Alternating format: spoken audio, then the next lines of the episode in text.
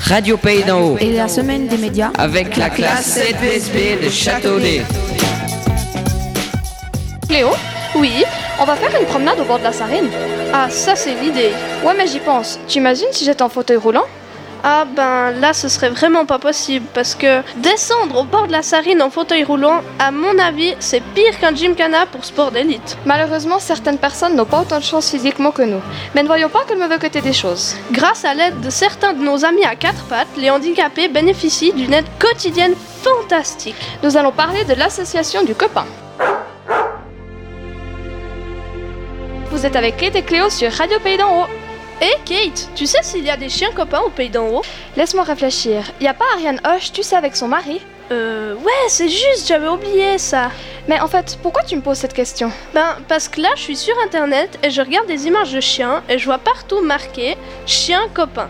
Donc je voulais savoir si tu connaissais ça et si tu pouvais m'expliquer un petit peu. Je veux bien, mais ça risque d'être long. Pas de problème, je t'écoute. Le copain a été fondé en 1993 en Suisse romande. Cette association s'appuie sur la méthode française mise au point depuis plus de 30 ans. Et comment elle débute cette éducation À l'âge de deux mois, les chiots sont placés en famille d'accueil.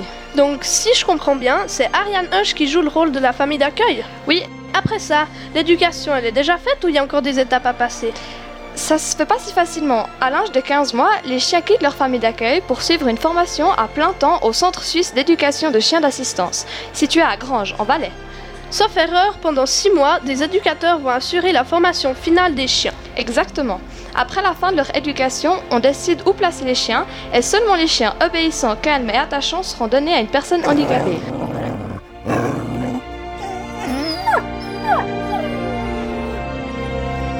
Et en gros, ce qu'ils font, c'est accompagner tout le temps les personnes en fauteuil et effectuer quelques tâches difficiles, voire impossibles pour les handicapés moteurs.